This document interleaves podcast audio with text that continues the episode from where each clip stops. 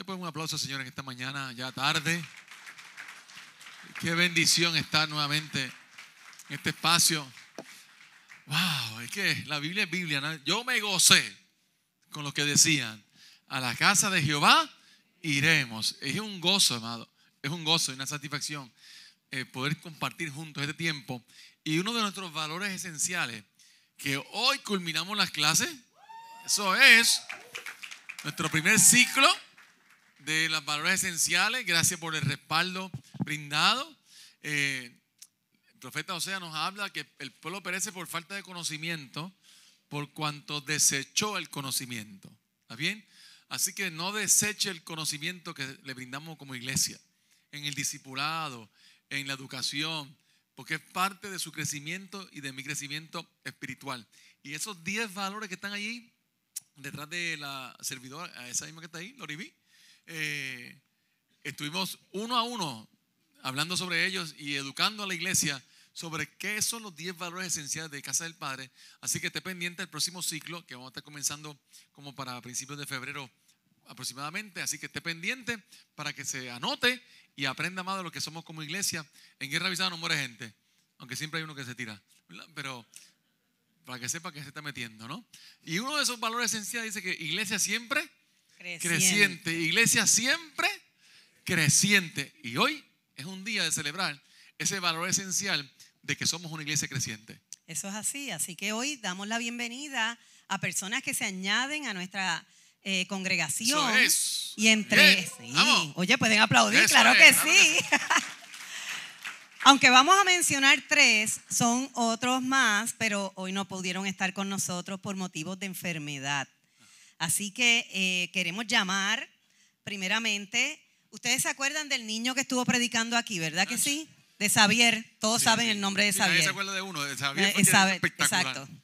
Pues hoy queremos darle la bienvenida aquí a, a como nuevos miembros a Celinés y a Carlos, los padres de. Xavier. Vengan para, Para acá al frente.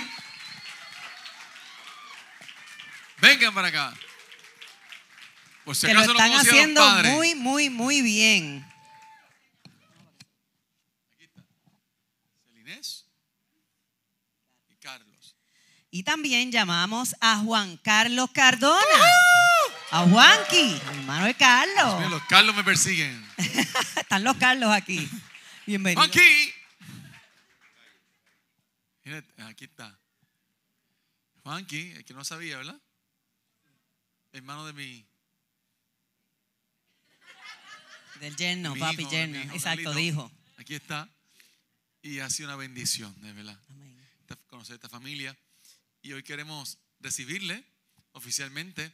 Y me gustaría que alguno de ustedes, corto, brevemente, pueda compartir cómo fue el proceso de las clases de Caminando en mi Decisión. ¿Cómo fue eso?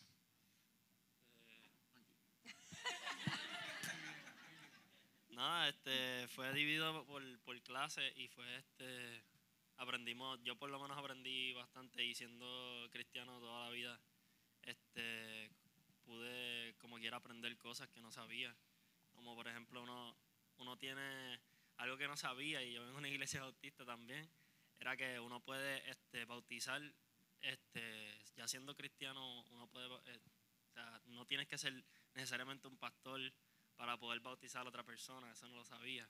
Y este fue bien, eh, fue bueno saberlo, este, y nada, también este eh, fue con muchos versículos de la Biblia que aprendimos también a, fueron, o sea, las enseñanzas fueron todas basadas en la Biblia y fue bien enriquecedor, sí. Bueno, para mí, buenas, buenos días a todos. Eh, para mí fue una experiencia muy linda aprender, ¿verdad? De Sandra, que es maravillosa. Este, tener ese momento, ¿verdad? De, de empatía unos con otros y aprender de la palabra a través de ella. Es maravilloso tener ese tiempo y sacarlo y ser parte, ¿verdad? De la iglesia y, dar de nosotros a los demás que, que son necesarios. A veces necesitan una palabra. Este, es bonito compartir eh, en familia, sentirse pues, amados y abrazar y dar de ese tiempo a los demás es hermoso. Y nada, feliz Navidad a todos. Eso. Faltas tú, Timoteo. Yo no soy de mucho hablar, pero este, al llegar a esta iglesia, pues he sentido unas cositas bellas en la vida. porque yo estuve hace seis años congregando y me había apartado, pues, y poco a poco mi señor aquí me ha, me ha ido llevando poco a poco, porque esto es un proceso. Y uno se tiene que dejar llevar del tronco de la familia, que es la dama, quien de verdad que quiere el bien para sus hijos, como lo vieron, mis dos hijos bellos que vienen aquí, para mí. Y nada, es una experiencia bonita, como dijo mi señora Sandra, un ser maravilloso, aquí mi hermano también presente. Y todos los que estuvimos, tuvimos una experiencia bien bonita. Y nada, y el Señor poco a poco pues está abriendo las puertas de mi corazón para Amén. yo aceptar lo que todo el mundo tiene que aceptar en la vida, que es dejarse llevar y, y estar de frente a lo bueno. Amén. Amén. Yo creo que todos lo estamos que- cada día en esa dinámica, ¿no? Amén. Y lo que le pedimos a Pastor Omar. Omar que pase por aquí al frente, yo quiero excusar a Pastora Sandra porque Alondra está hospitalizada y ella está acompañándola, así que oramos por ella también. Pastor Omar, ¿puedes orar por ello? Oremos. Padre, te damos gracias porque cuando vemos gente dando el paso hacia el frente, Señor, nos llena de gozo. Padre, yo te pido que estas familias aquí representadas y los que están enfermos, Padre, Señor, seas tú tocándolo en el seno familiar, Señor. Que su corazón sea marcado por esta experiencia, Señor, y que el propósito de ti, Señor, que tú has puesto en ellos, Señor, se ha revelado de una manera, Señor, como nunca antes. Padre, yo te pido que la sed por alcanzar a otros, como ellos fueron alcanzados, Señor, sea avivado en ellos. Padre, y que como siempre nosotros decimos, Padre, que alcancemos una familia a la vez, Padre, para ti, en el nombre de Jesús. Amén y amén. Eso. Bienvenidos a Casa del Padre.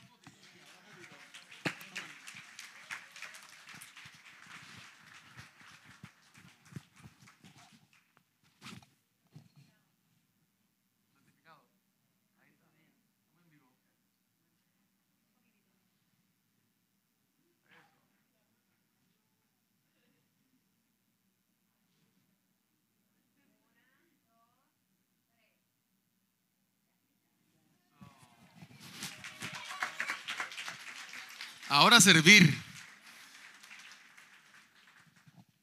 Creo que hay varios ministerios que te pueden decir, "Eh, véngase para acá. Amén.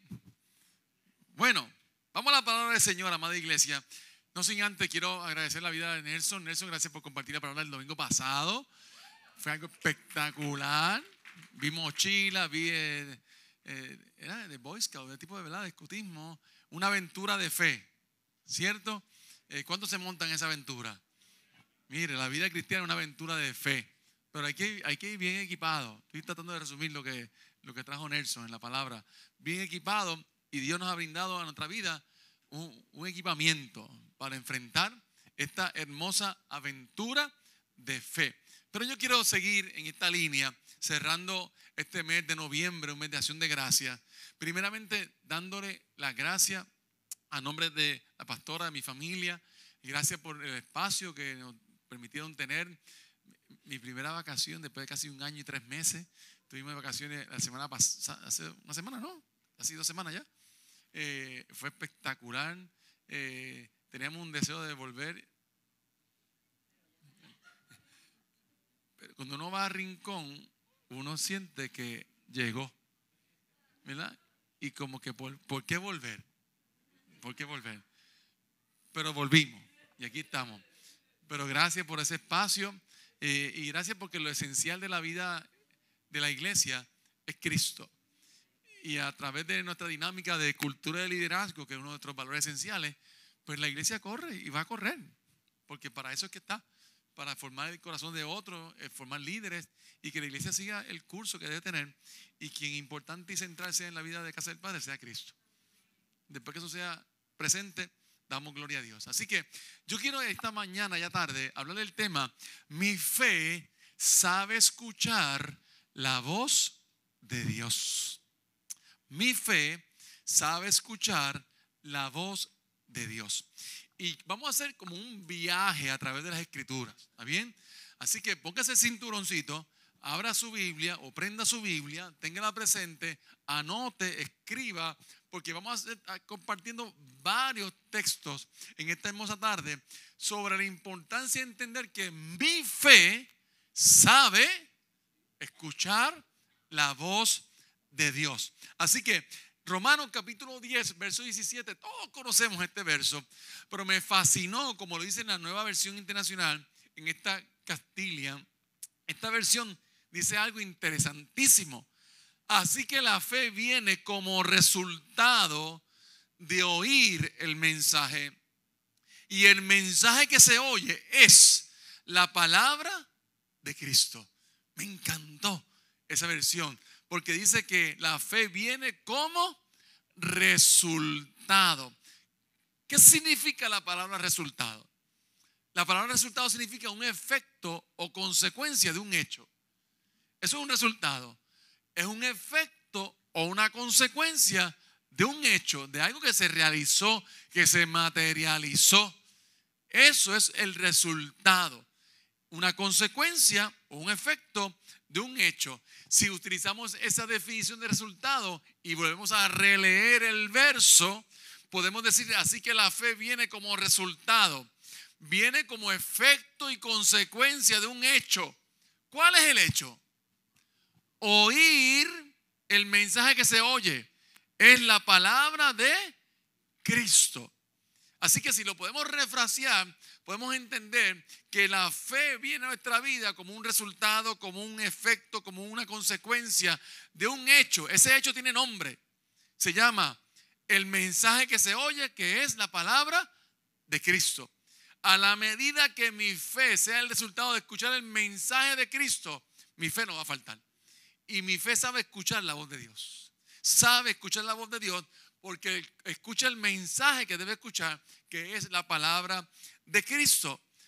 Este joven, Brian se llama, un joven estadounidense de 27 años, se encontraba solo en su habitación, descansando del afán diario ya iniciada la noche. De pronto, comenzó a escuchar una voz que le hablaba directamente a él, que provenía de la nada. Esto provocó temor en aquel joven. Al día siguiente, al tratar de indagar de dónde provenía esa voz, preguntó a su familia si alguien había escuchado una voz la noche anterior. Respondiendo ellos, de una forma sincera, le manifestaron que no. Eso mantuvo inquieta la mente del joven durante todo ese día. A la noche siguiente, la misma voz se encontraba presente, perturbándole de nuevo y evitando que él pudiera dormir tranquilamente. El joven fue llevado al médico para ser evaluado. El diagnóstico o la prognosis, ¿sabe cuál fue? Esquizofrenia. Esquizofrenia. Vamos a traer eso al relato bíblico. Otro joven, Samuel, escucha una voz y va donde Elí. Dice, ¿me llamaste? No. Usted sabe la historia.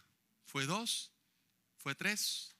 A tercera vez Elí le dice, cuando escuches esa voz, le vas a decir que habla que tu siervo escucha. Mi fe sabe distinguir la voz de Dios.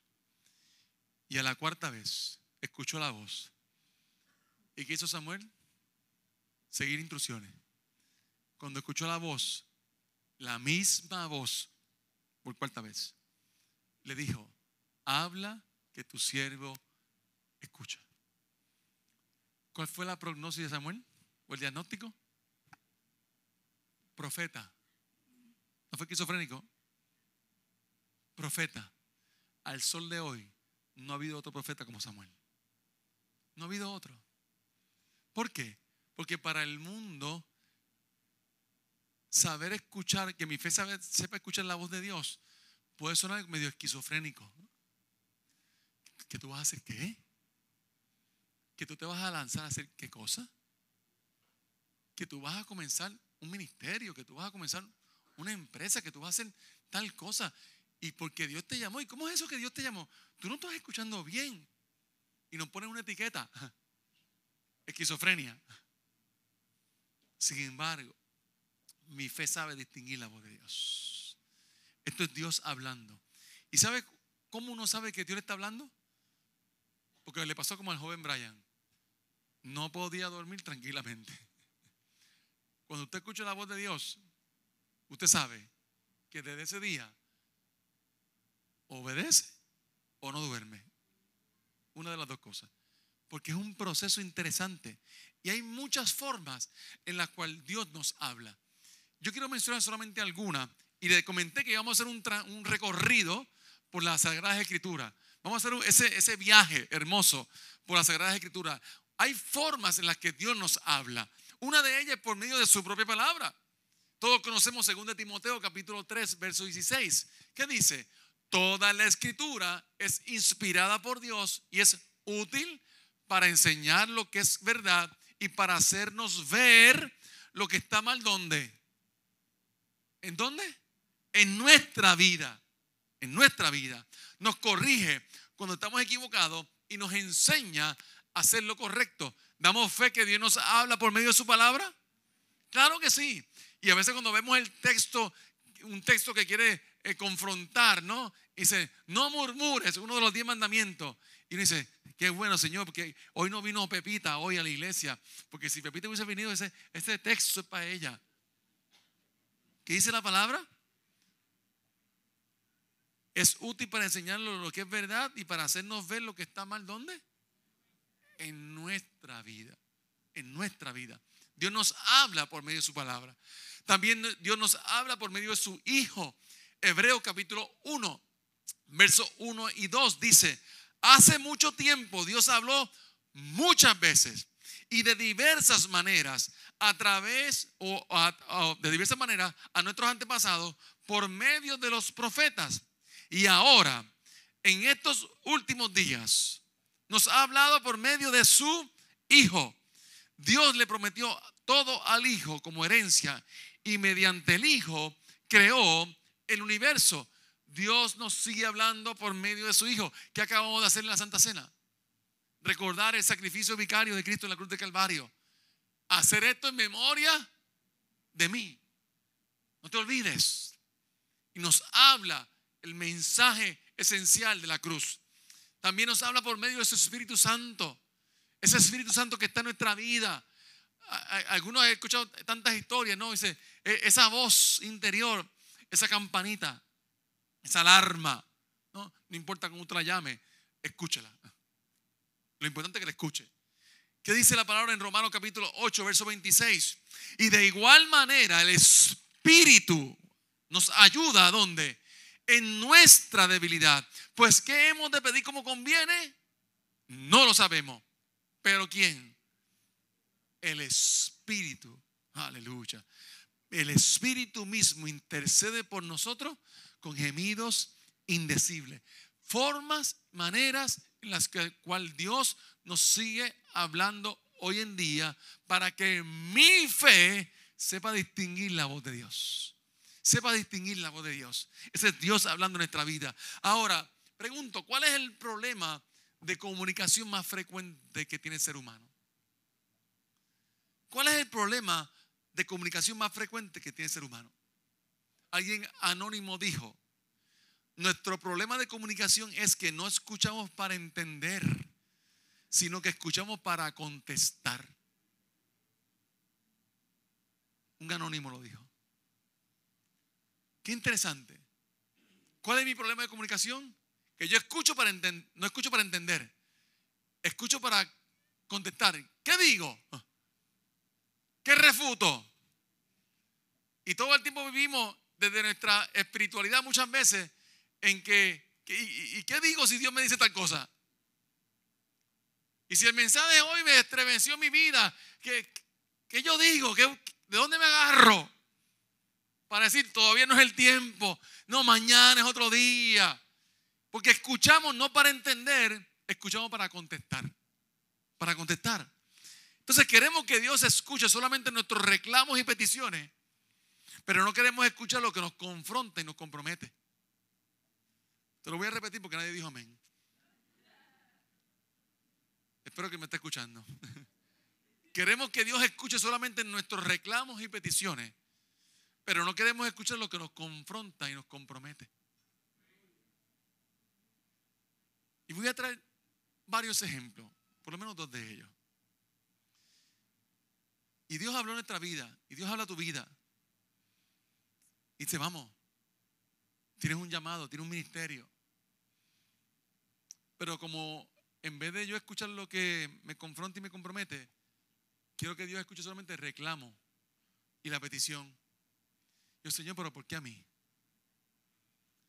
¿Tú no entiendes que todavía no es el tiempo para esto? Y yo te voy a poner esta petición primero delante de ti, al mismo Dios que nos está hablando, ¿sabes? Y yo te voy a poner esta petición delante de ti. Y cuando tú contestes esta petición, yo voy a entender entonces que el compromiso es serio. Porque queremos que Dios escuche solamente nuestros reclamos y peticiones, pero no lo que nos confronta y nos compromete.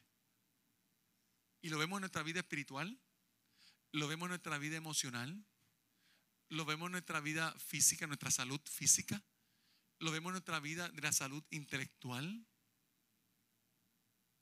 Señor, es que esta persona no es fácil, perdona, pero es que, es que tú no sabes cómo es esta persona, perdónalo. Es que si tú lo conocieras, Señor, perdónalo. Porque queremos que Dios escuche reclamos y peticiones, pero no lo que nos confronte y nos compromete. Y tal vez Dios te llamó a un ministerio, por ejemplo, de enseñanza, y Dios te llamó para eso. Y en vez de educarnos e ir a matricularnos en el curso de enseñanza, y el Señor, que todo, es que el curso está caro, es que no tengo el tiempo para eso, es que todavía creo que no, por ahí no es, es que voy a... Reclamos y peticiones. Reclamos y peticiones. En vez de escuchar lo que nos confronta y nos compromete. El mismo Salomón en el libro de Proverbios dice en el capítulo 29, verso 20, que hay más esperanza para un necio que para la persona que habla sin pensar. Wow. Tiene más esperanza el necio que aquel que habla sin pensar. Porque el que habla sin pensar todo el tiempo está montado en la excusa del reclamo y la petición. Todo el tiempo, todo el tiempo. Hay más esperanza para el necio que para el que habla sin pensar. Por lo tanto, a manera de, fundamento en esta hermosa tarde, mi petición es, y te la quiero compartir, móntese conmigo si usted quiere. Mi petición esta mañana es, Primera de Reyes capítulo 3, verso 9, da pues a tu siervo corazón entendido para juzgar a tu pueblo y para discernir, discernir entre lo bueno y lo malo. ¿Por qué? ¿Quién podrá gobernar este tu pueblo tan grande? Dame un corazón como entendido. Para que mi fe sepa escuchar la voz de Dios, mi corazón tiene que estar entendido. Para que mi fe sepa escuchar la voz de Dios, yo tengo que aprender a discernir. Discernir. Y lo bueno pasa. Lo malo se vota. Discernir, discernir. ¿Cómo mi fe puede distinguir la voz de Dios? Discernir entre lo bueno y lo malo. Cómo mi pensamiento se alinea, cómo mi corazón se alinea a la voluntad de Dios. Así que diga a su vecino, tu fe sabe escuchar la voz de Dios. Sabe escuchar la voz de Dios. ¿Nos estamos entendiendo familia? Vamos conmigo al Salmo 29. Le dije que hacer un viaje por la Biblia hoy. ¿Está bien? Un viaje por las Escrituras. Salmo 29. Salmo poderosísimo. Que nos habla de cómo mi fe puede escuchar la voz de Dios. Salmo 29. Comienza diciendo, honren al Señor, oh seres celestiales. Honren al Señor por su gloria y fortaleza. Honren al Señor por la gloria de su nombre adoren al Señor en la magnificencia de su santidad. ¿Cuánto ama la palabra del Señor, amado? Wow, mire cómo comienza ahora el verso 3. La voz del Señor resuena sobre la superficie del mar. El Dios de gloria truena. El Señor truena sobre el poderoso mar. La voz del Señor, ¿cómo es? Potente. La voz del Señor es majestuosa. La voz del Señor parte los enormes cedros. El Señor hace pedazos los cedros del Líbano. Hace brincar como terneras a las montañas del Líbano. Hace saltar el monte Hermón como a buen joven y salvaje. La voz del Señor resuena con relámpago. La voz del Señor hace temblar al lugar desolado. El Señor sacude el desierto de Cádiz. La voz del Señor retuerce los fuertes robles y desnuda los bosques. En su templo, en su templo todos gritan.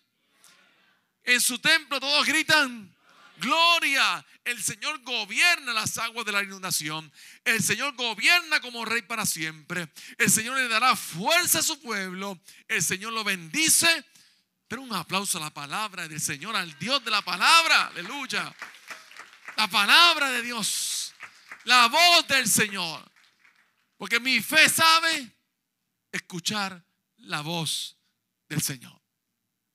Y vemos un Dios insistente, persistente e intencional en hablarle a su pueblo.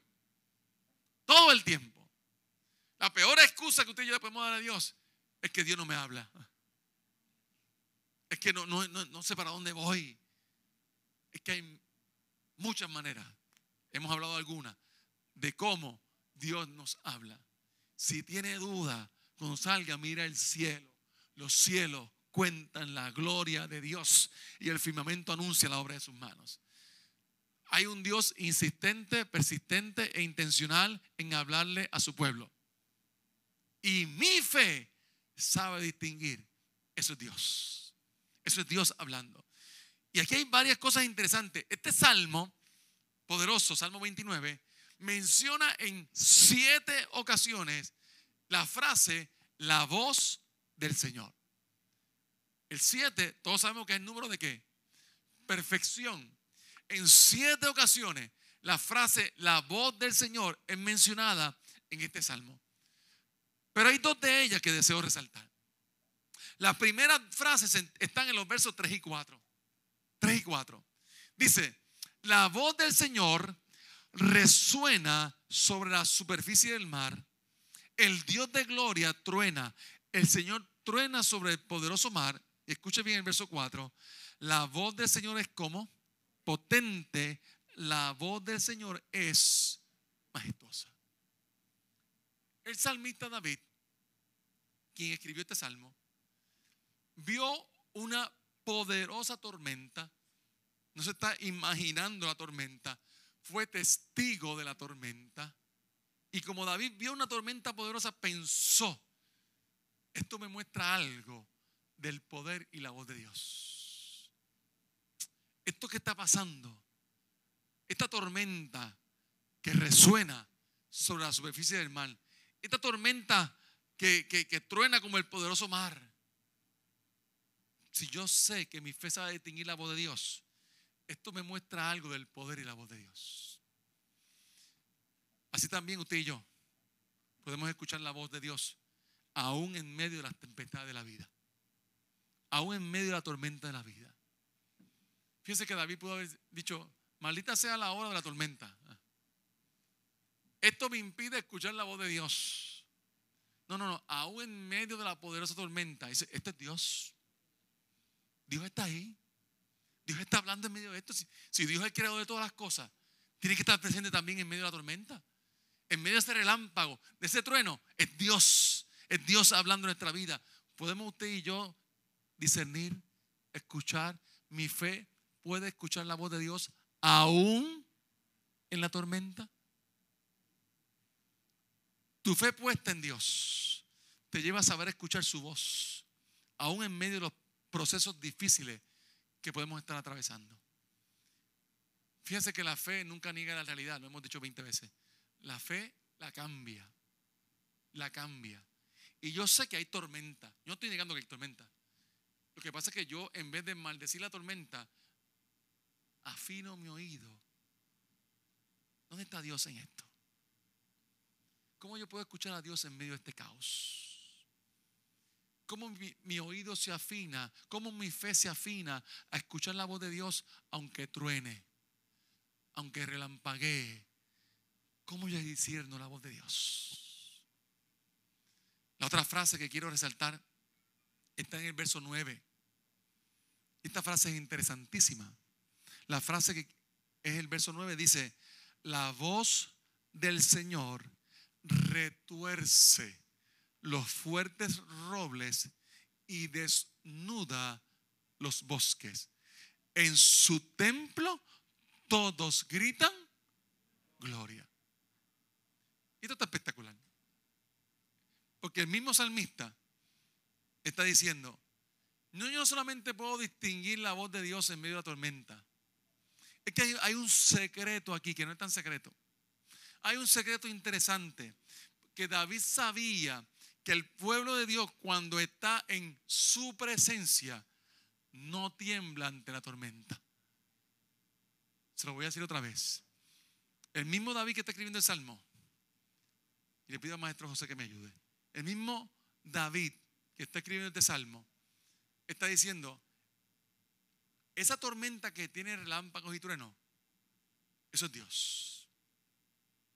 Pero también está diciendo que la voz del Señor retuerce los fuertes robles, desnuda los bosques, metafóricamente hablando. En su templo todos gritan gloria. ¡Wow! David sabía que el pueblo de Dios, cuando está en su presencia, no tiembla ante la tormenta. No tiembla. Él reconoció que a pesar de la tormenta, en el pueblo o en el templo daban gritos de gloria. Él reconoció que a pesar de la tormenta, cuando el pueblo está en su presencia, en el templo, todos gritan gloria, aunque haya tormenta alrededor. Por eso la palabra nos enseña que en su presencia hay plenitud de gozo. Plenitud de. Y yo sé que cuando yo estoy metido en ese lugar secreto que se llama presencia de Dios, no importa cómo esté el pronóstico alrededor, dentro del templo todos gritan gloria. Reflexione por un momento. Piense. La Biblia tiene la bendición que se interpreta a ella misma. Si en el templo todos gritan gloria, 1 Corintios capítulo 6, verso 9 nos enseña que tu cuerpo, mi cuerpo, es el templo del Espíritu Santo. Reflexione, medite por un tiempo. El Espíritu que está dentro de ti y de mí puede cantar y gritar gloria aun cuando afuera haya tormenta. Porque ahora no hay templo. Un Dios tan grande no cabe en una cajita. El tiempo de- del tabernáculo pasó. Es un simbolismo. Es una sombra de que ha de venir. Y ya Dios no habita en templo creado por mano de hombre. Tu vida y mi vida es templo del Espíritu Santo. La pregunta es, en ese alrededor de la tormenta cuando suena, en el relampagueo de la vida, mi templo grita gloria, mi templo adora, mi templo puede decir, gloria a Dios, tú estás en control, tú sigues siendo Dios.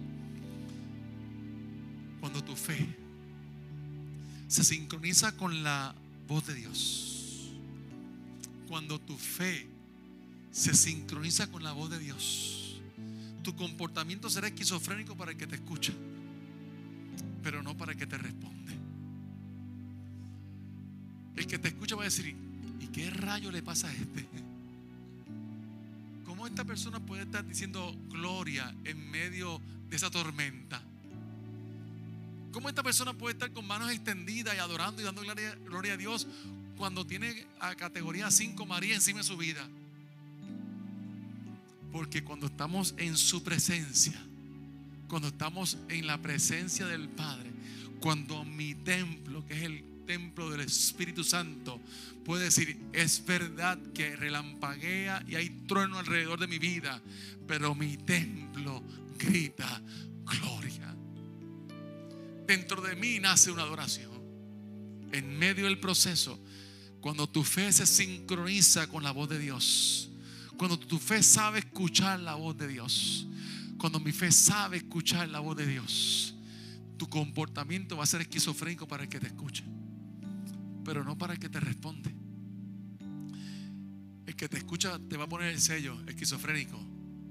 El que te responde te va a decir, va bien. Así se hace. No renuncie. Yo estoy contigo. Mientras adora, yo te acompaño en medio del proceso. Yo sigo caminando. No le, preste la voz al que no tiene respuesta ninguna, ¿sabes? Y lo digo esto con toda la sinceridad del mundo. No hay nada creado debajo del cielo que tenga la respuesta para tu vida. Nada. Ni sistema económico, ni sistema político. Nada debajo del sol tiene la respuesta que estás buscando. Nace en el corazón del adorador. Cuando mi templo grita gloria. Cuando mi templo sabe adorar. ¿Qué tal si se puede poner de pie un momento, por favor? No hemos terminado. Pero lo más bello de un sermón es la praxis, es la práctica. Y piense en el categoría 5 de su vida. El María de su vida. Y no estamos en una competencia de tragedia, ¿sabes? Pero piense, ¿qué estoy pasando hoy? ¿Qué mucho trueno, relámpago hay alrededor de mi vida? La pregunta que te hago es, ¿qué va a gritar tu templo? ¿Qué va a gritar? ¿Qué va a gritar lo que está dentro de ti? ¿Y qué tal si lo cantamos?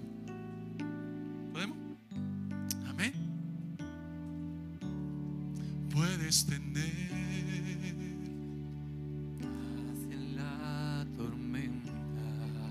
Deja que el templo grite gloria. Fe y esperanza cuando no puedas seguir. Aun con tu inmundo hecho pedazos, el Señor guiará tus pasos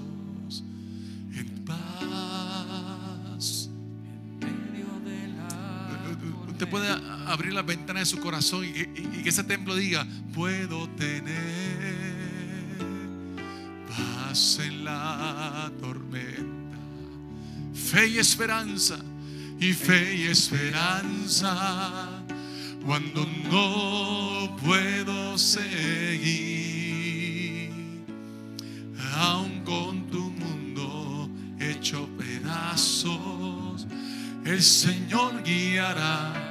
Y el templo de mi vida dice, en paz, en medio de la tormenta.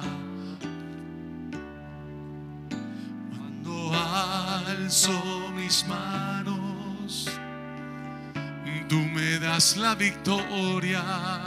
Y cuando canto para ti, hay libertad. Cuando pienso en tu grandeza, yo siento tu presencia. Y al estar en tu presencia, Encuentro cuando alzo mis manos, ¿lo puede poner en práctica esta mañana? Que el templo de su vida grite gloria, aleluya. Podrá sonar esquizofrénico para el que te ve, pero para el que te escucha, para el que te responde, es lo que busca Dios en medio de la tormenta de la vida. Que podamos levantar nuestras manos, que podamos adorarle en medio de la tempestad y allí encontrar lo que nada ni nadie nos puede dar. Encuentro. Cuando alzo mis manos, vamos. Y cuando alzo mis manos, tú me das. Aleluya. Cuando canto para ti. Aleluya. Y cuando pienso en tu grandeza, yo siento tu presencia. Y al estar en tu presencia, encuentro, encuentro paz. Encuentro paz. Sí, amén. Tu palabra nunca cambia. Donde hay dos o tres, allí te vas a mover. Sí, amén. Aleluya. Te puede dejar que el templo de su vida dé gloria. Que el templo de su vida grite gloria en las alturas. Aleluya. Iglesia, diga conmigo. Sí, amén. Tu palabra nunca cambia. Donde hay dos o tres, allí te vas. Una vez más, iglesia, fuerte. Sí. Tus promesas son sí solamente. Y en medio de la tormenta yo hablo tu promesa, Señor.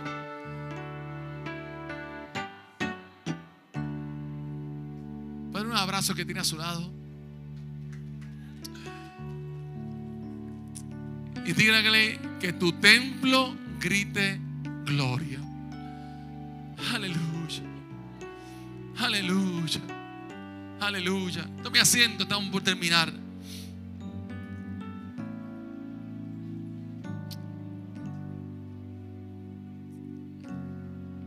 Más hermoso del mensaje es la práctica, ¿sabes? La práctica. ¿Cómo mi templo va a gritar gloria? Siendo intencional en provocar que mi templo, mi vida, mi cuerpo grite gloria. Porque no es un pensamiento esotérico o místico. Es la realidad de cada día. Déjame ponerlo en práctica. ¿Sabe cuándo? Hoy, ahora, ahora. Pero pastor, la tormenta adora. Y el relámpago grita gloria. Porque David, cuando escribió el salmo, dijo: Hay una clave aquí. Yo sé que hay truenos y relámpagos. Pero cuando el pueblo está en el templo, grita gloria. Wow. La voz de Dios, para terminar, va a provocar que lo que estaba muerto cobre vida. La voz de Dios va a acelerar lo que el temor quiso detener. La voz de Dios desatará lo sobrenatural en tu matrimonio, en tus hijos, en tu familia, en tus negocios, en tu lugar de influencia, en nuestro Puerto Rico. La voz de Dios, del Dios que no cambia, va a provocar cambios en todo lugar que pisara la planta de tus pies. La voz de Dios hará que su propósito se cumpla y su promesa se haga en realidad. ¿Sabes qué, amada iglesia? Créeme si quiere. Pero nadie que ha escuchado la voz de Dios vuelve a ser el mismo. Nadie. Una vez Dios te habló, o dices sí, amén, o prepárate a comprar todo el medicamento que venga para dormir, porque vas a tener larga noche. No he conocido a nadie que haya escuchado la voz de Dios y vuelva a ser el mismo. Nadie que ha escuchado la voz de Dios vuelve a ser el mismo. Yo quisiera culminar este mensaje hablándote la voz de fe más poderosa que puedas escuchar hoy. Su palabra. Su palabra. Mi fe viene por el oír y el oír de la palabra de Dios. Es el resultado. Mi fe es el resultado de escuchar palabra. Y cuando hay palabra hay fe. Y donde hay fe hay palabra. Yo quiero concluir con versos de la palabra de Dios que espero que retumben en tu espíritu en esta tarde ya. Y para que puedas comprender que cuando mi fe sabe escuchar la voz de Dios, todo cambia. Todo cambia. Romanos capítulo 8, verso 31. ¿Qué pues diremos? Si Dios es por nosotros, ¿quién contra nosotros? Jeremías capítulo 32, verso 17 dice, oh Señor Jehová, he aquí que tú hiciste el cielo y la tierra con tu gran poder y con tu brazo extendido. Ni hay nada que sea difícil para ti. Éxodo 14, 14. Uno de mis favoritos, amada iglesia. Jehová peleará por nosotros y ustedes estarán tranquilos. Salmo 46, verso 10. Estad quietos y conoced que yo soy Dios. Seré exaltado entre las naciones, enaltecido seré en la tierra. Salmo 121, verso 1 y 2. Sigue siendo la misma pregunta con la misma respuesta. Alzaré mis ojos a los montes. ¿De dónde vendrá mi socorro? ¿Cuál es la respuesta? Mi socorro viene de Jehová. Mi socorro viene de Jehová que hizo los cielos y la tierra. Salmo 27, versos del 1 al 3. Jehová es mi luz y mi salvación. ¿De quién temeré? Jehová es la fortaleza de mi vida. ¿De quién he de atemorizarme? Cuando se juntaron contra mí los malignos, mis angustiadores y mis enemigos para hacerme mal. Ellos tropezaron y cayeron. Aunque un ejército acampe contra ti, aunque un ejército acampe contra ti, no temerá mi corazón. Aunque contra ti te levante guerra, yo estaré confiado. Mi fe sabe escuchar la voz de Dios.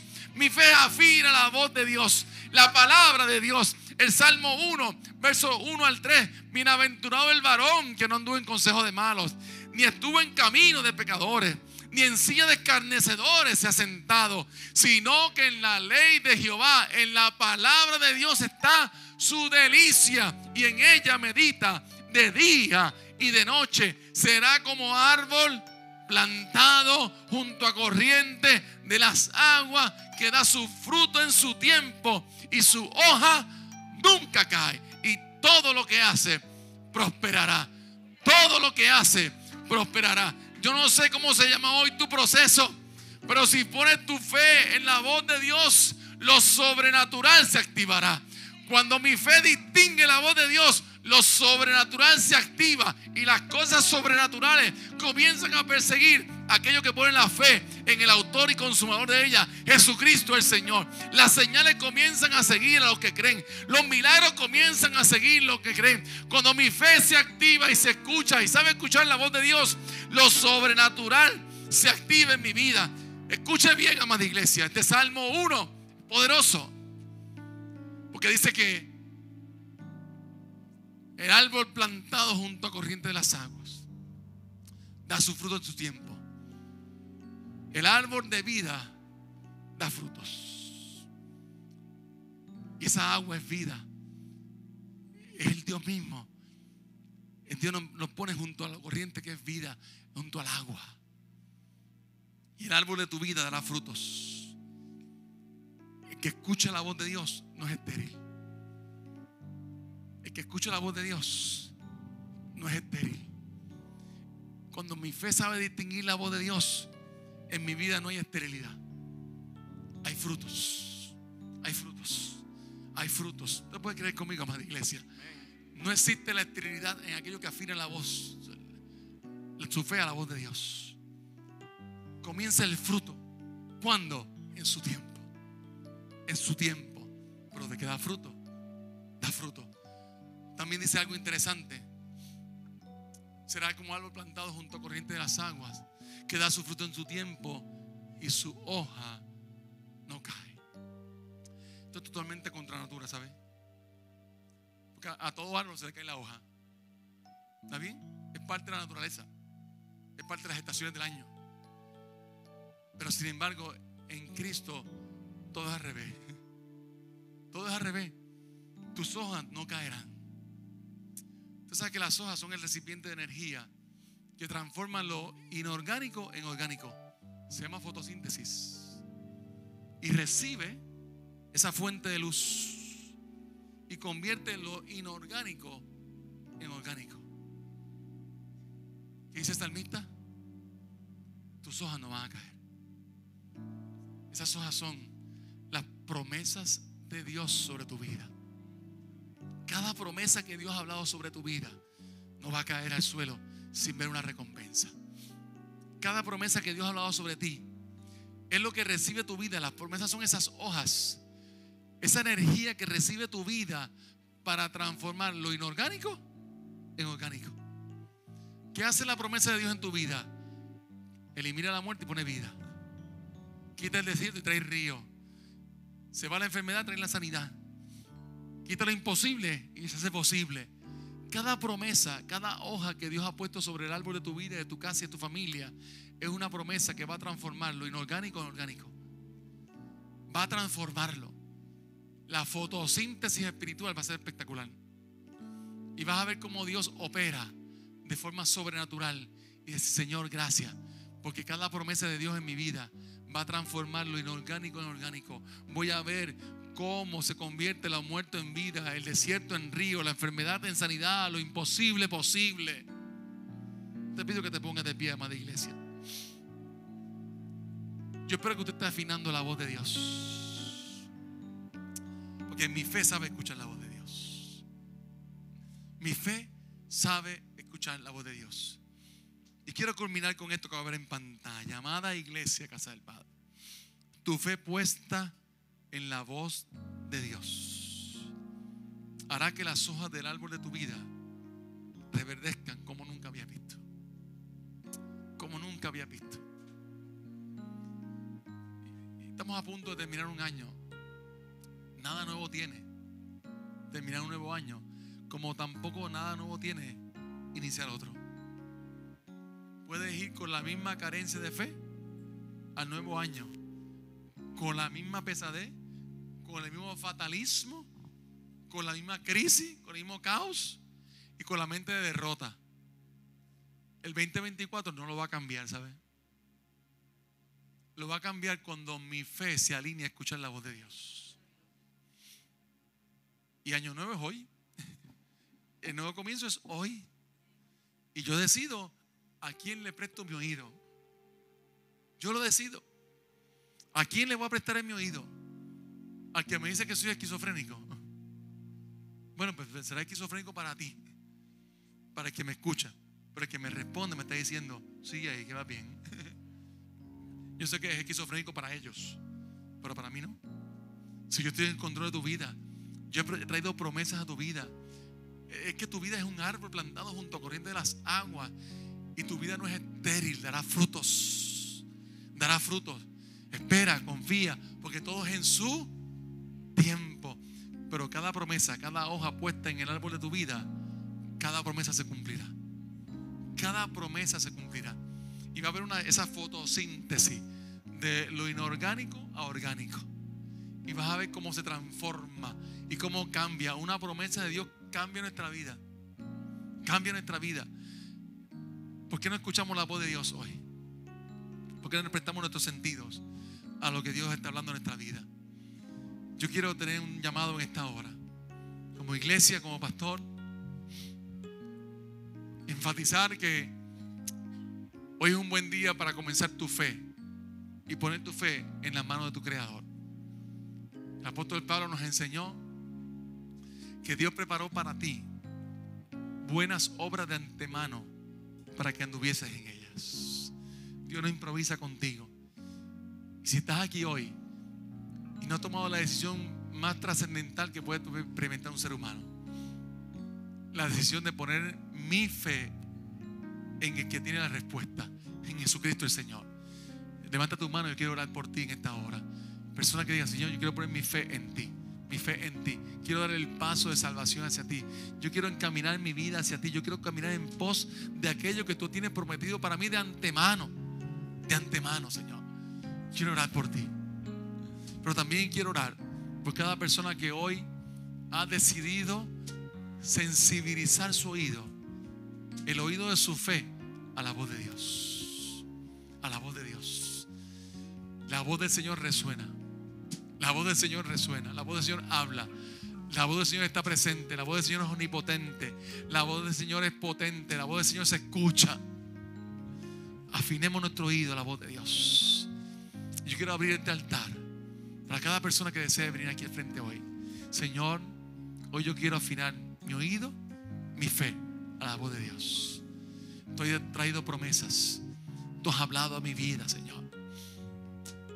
Y tengo mi árbol lleno de hojas. Y lo veo lleno de hojas, pero tengo duda todavía.